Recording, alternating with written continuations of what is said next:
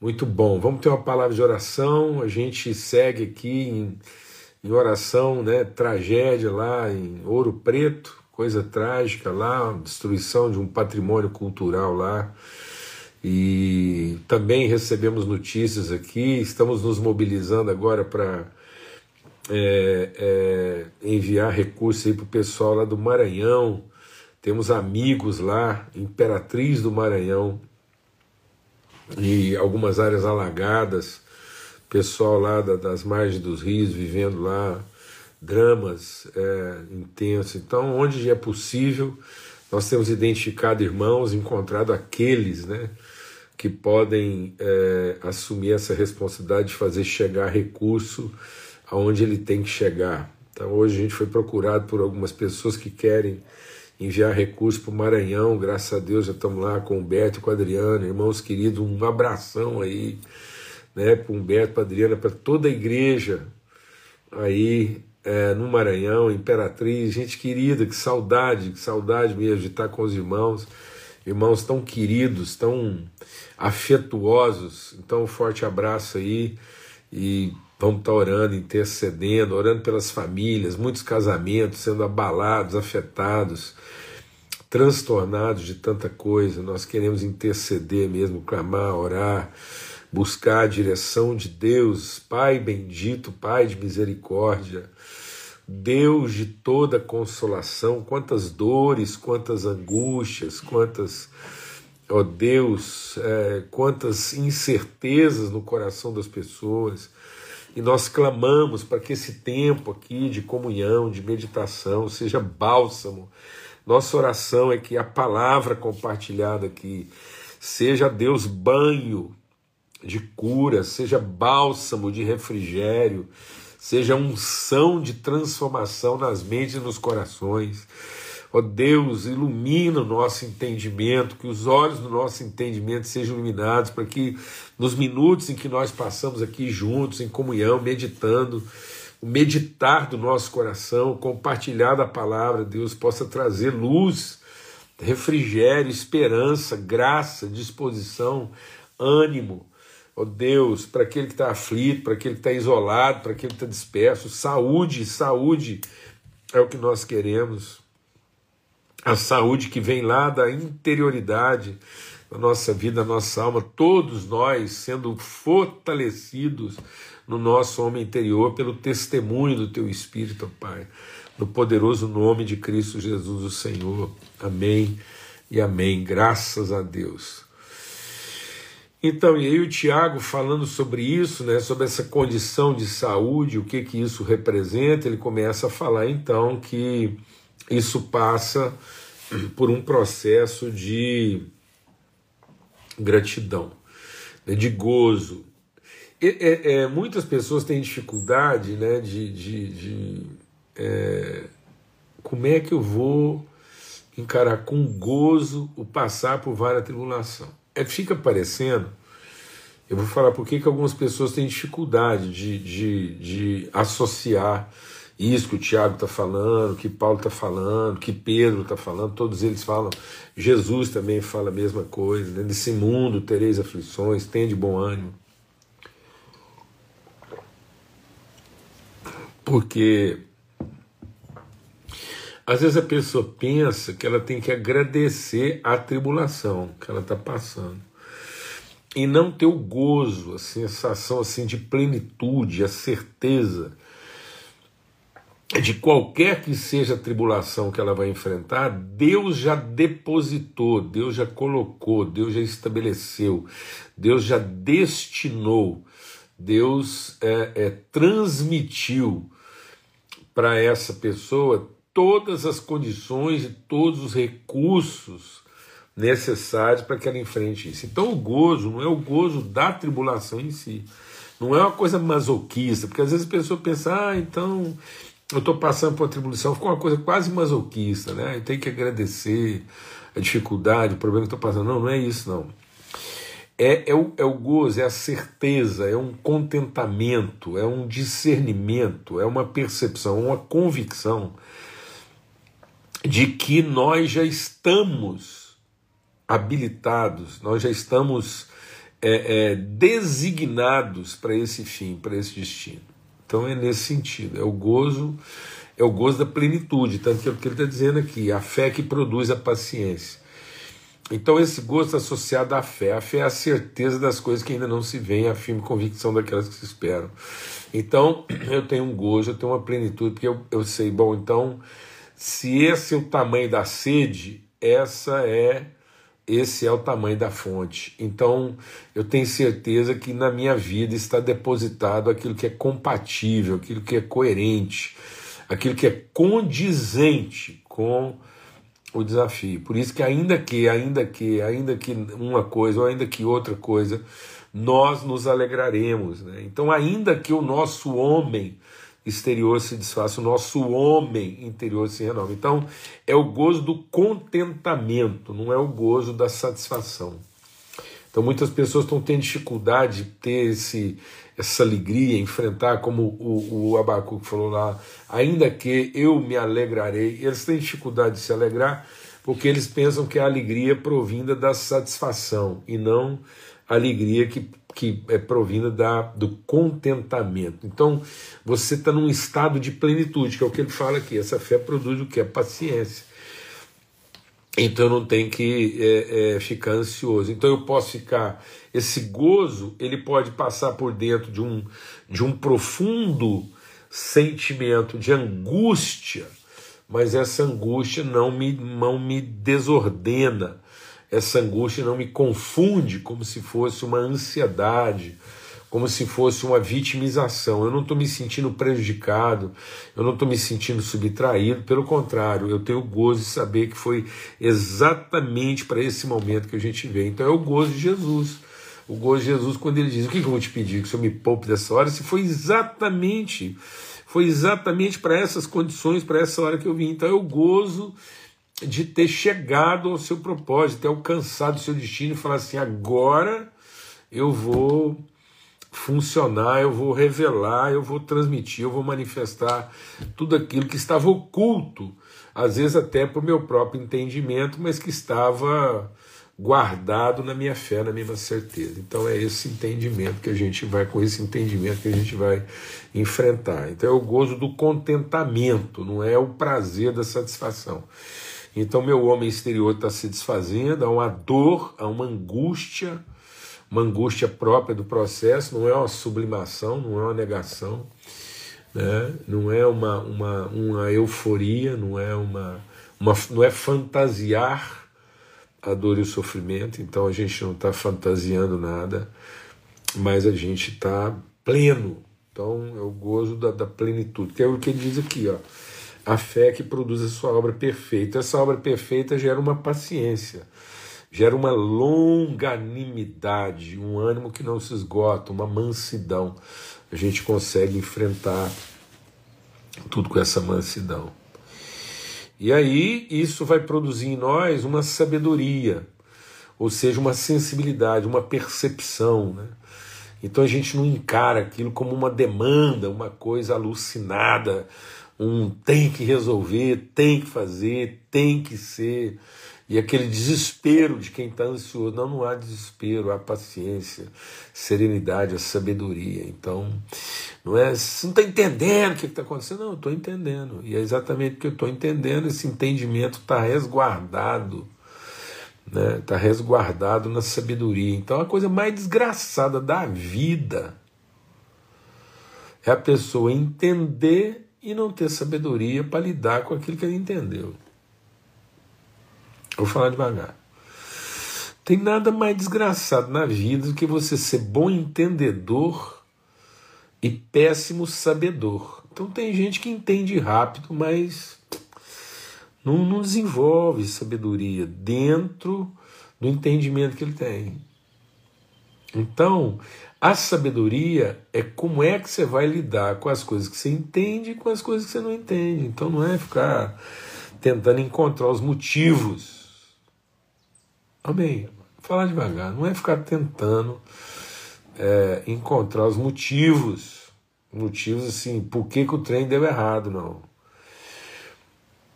É encontrar o propósito. A sabedoria te conecta ao propósito, enquanto que o entendimento te conecta aos motivos. Então, nem sempre os motivos são condizentes com o propósito, mas o propósito vai dar sentido a todos os motivos. Amém? Glória a Deus. Aleluia. Ah, que bom, João. Aí. Aleluia, graças a Deus. Isso é benção, né? Poder compartilhar com todo mundo aí esse entendimento. E aí ele fala, então, que essa sabedoria, né, ela vai tomando a nossa vida, e aí ele diz, então, que isso vai fazer com que a gente não seja uma pessoa da mente dividida. Ou seja, apesar de eu entender umas coisas, apesar de eu não entender outras, eu sou guiado, orientado pela sabedoria de Deus. Então eu tenho uma orientação, eu tenho um propósito a cumprir.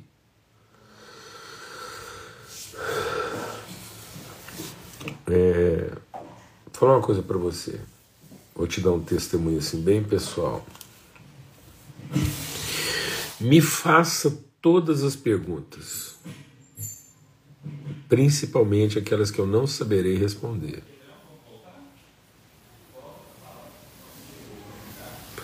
Porque a gente não pode ter receio de ouvir as perguntas, não. As perguntas precisam ser feitas porque elas, você não pode ter medo delas. Você não pode ter medo das perguntas. E elas precisam ser feitas até para você entender se a sua disposição, o seu empenho realmente é firme o suficiente para encarar aquilo que você não entende e aquilo que você não consegue responder.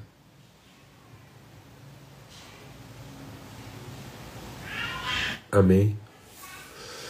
Então, tem certas perguntas que elas precisam ser feitas é, elas precisam ser feitas até para a gente poder assim entender que a gente não tem resposta para todas elas não e que na verdade a nossa caminhada não se baseia em conseguir responder todas as perguntas mas é exatamente porque a gente não consegue responder todas a gente segue firme naquilo que é a direção e não é que a gente é obstinado teimoso não é porque você tem paz, é o que está dizendo aqui. Então essa fé vai produzir em nós o quê? Uma paciência, uma, uma disposição. Às vezes você não sabe nem explicar direito porque que você tem aquela paz, mas você não está você não está aflito, você não está perturbado, você não está ansioso, né?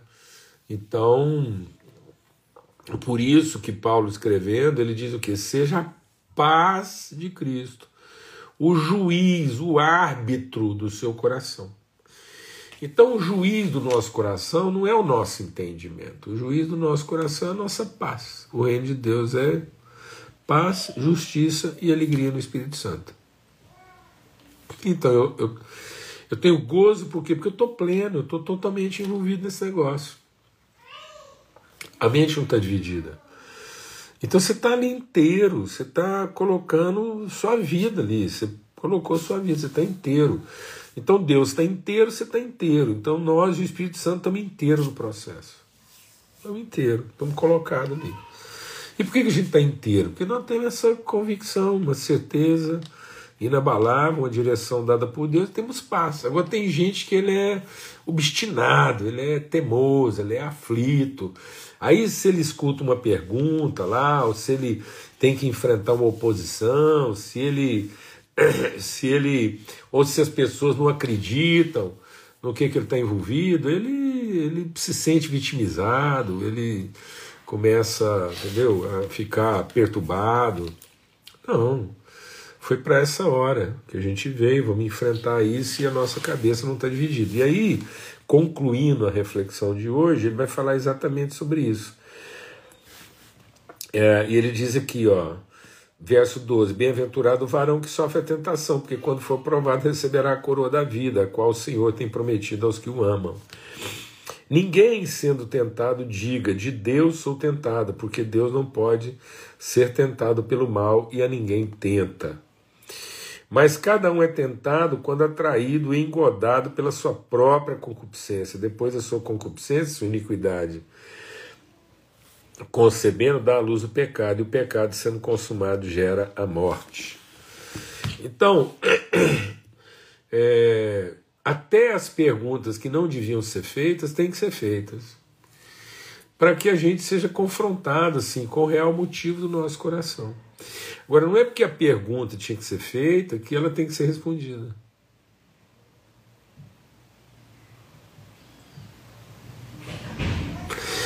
Então, são perguntas que, às vezes, elas.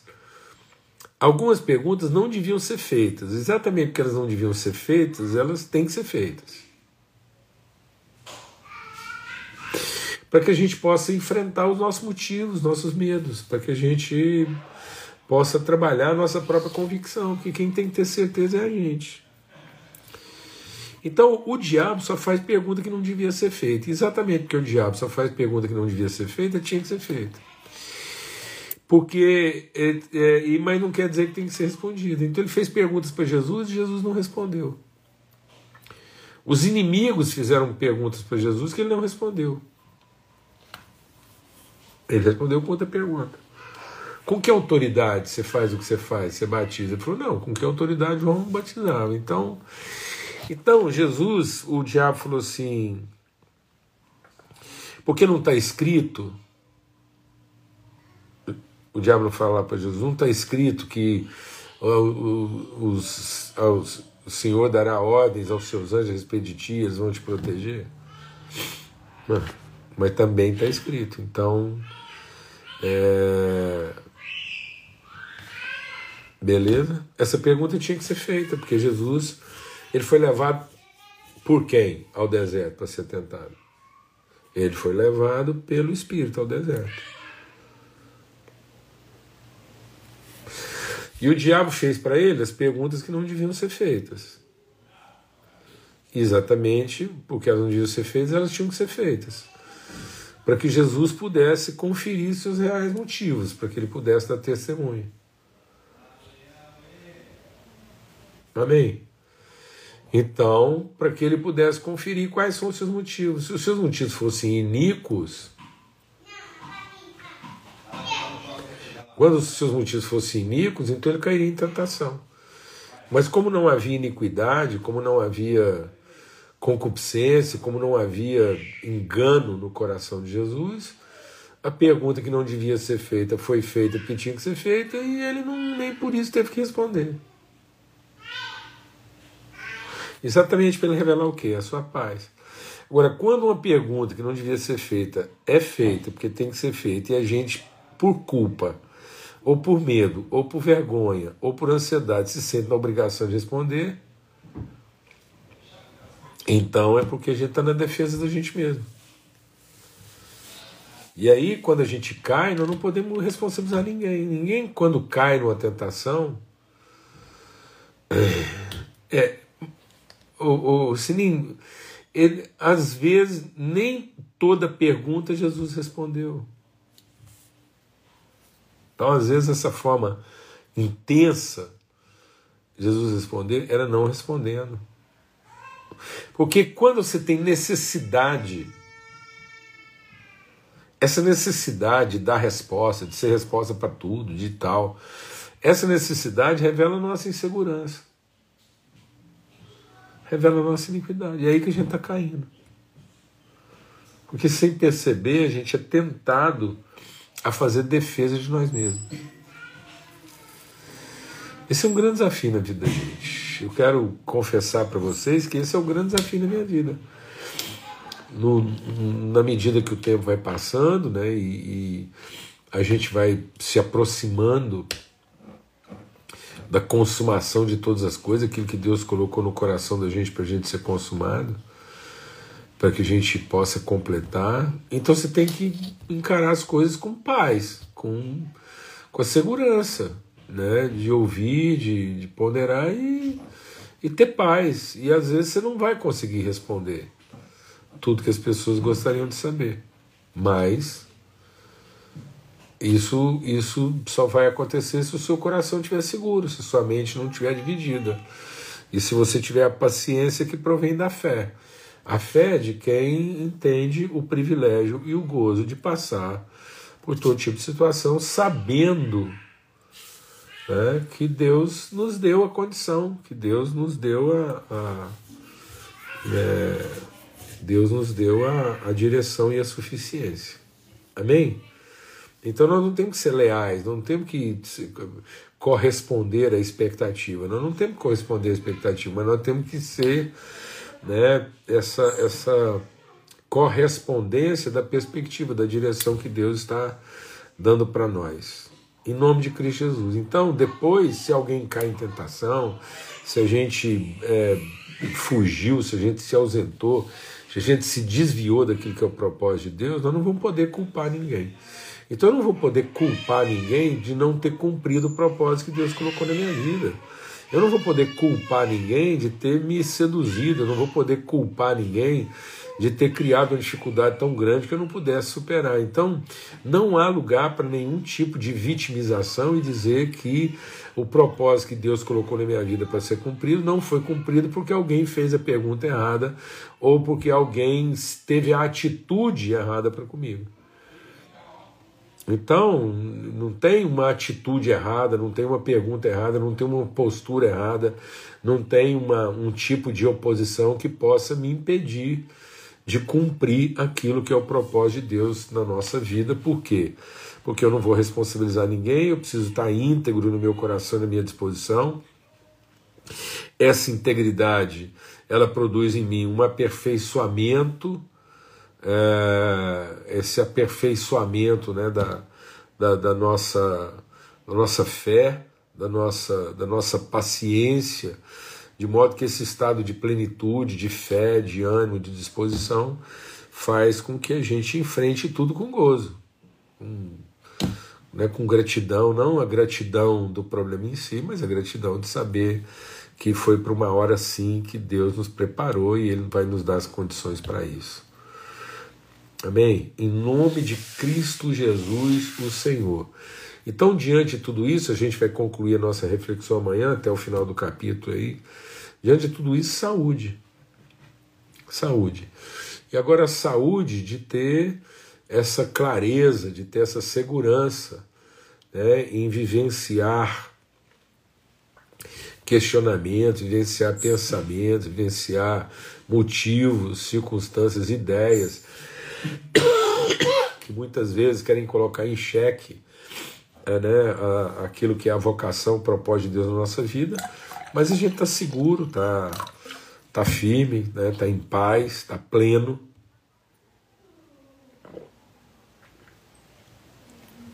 E não vai ser confundido. Por isso que ele diz: toda boa dádiva, todo dom perfeito vem do alto descendo o Pai das luzes, em quem não há mudança nem sombra de variação. Então, essa é a nossa constância. Né? Ele nos gerou pela palavra da verdade, para que fôssemos como primícias das suas, das suas criaturas. Então, nós somos a primícia de Deus gerado pela sua palavra, então nós temos que entender essa nossa consistência, essa, esse nosso lugar né, para que a gente possa ter saúde, para que a gente possa, mais do que ter saúde, para que a gente possa ser saúde. Então, a todos os dispersos aí, saúde, de modo que você não tenha, você não apenas tenha saúde, né, mas você seja saúde. Então, como enfrentar uma congregação passiva, letárgica, relaxada, seja na vida dela a proatividade, vai lá e cumpre o seu papel. Então, não queira corrigir uma congregação passiva, seja na vida dela o testemunho de alguém que, apesar da passividade dela, cumpre a sua proatividade. Ilumina. Amém, amados? Glória a Deus, fica na paz, saúde, até amanhã.